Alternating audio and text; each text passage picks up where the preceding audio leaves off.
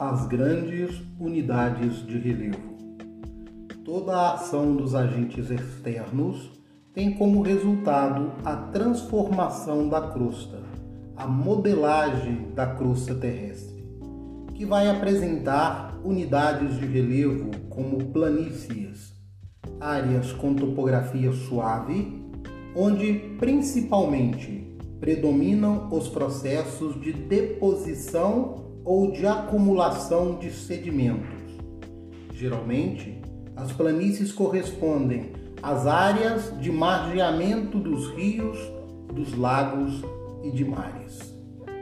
As depressões, que são áreas de topografia suave, onde predominam os processos de erosão.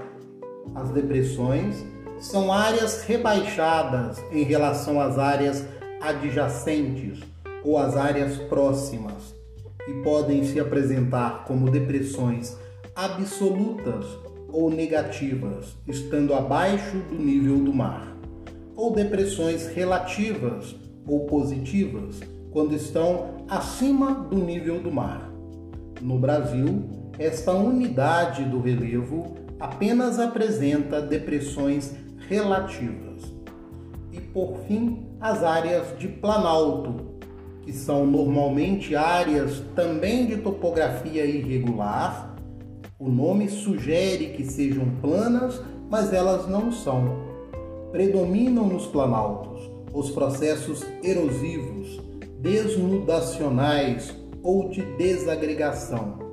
Correspondem os planaltos às áreas mais elevadas do relevo em relação às áreas adjacentes, as áreas mais próximas e se apresentam na paisagem como mares de morro, como coxilhas, como falésias, como insilbergues, como chapadas, cada uma delas com uma forma diferente, com um visual diferente na linha do horizonte.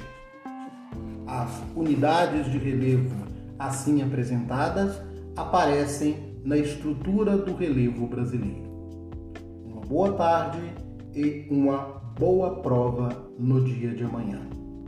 Terminamos a nossa primeira temporada de podcast sobre a nossa matéria. Boa sorte, meninos. Abraços.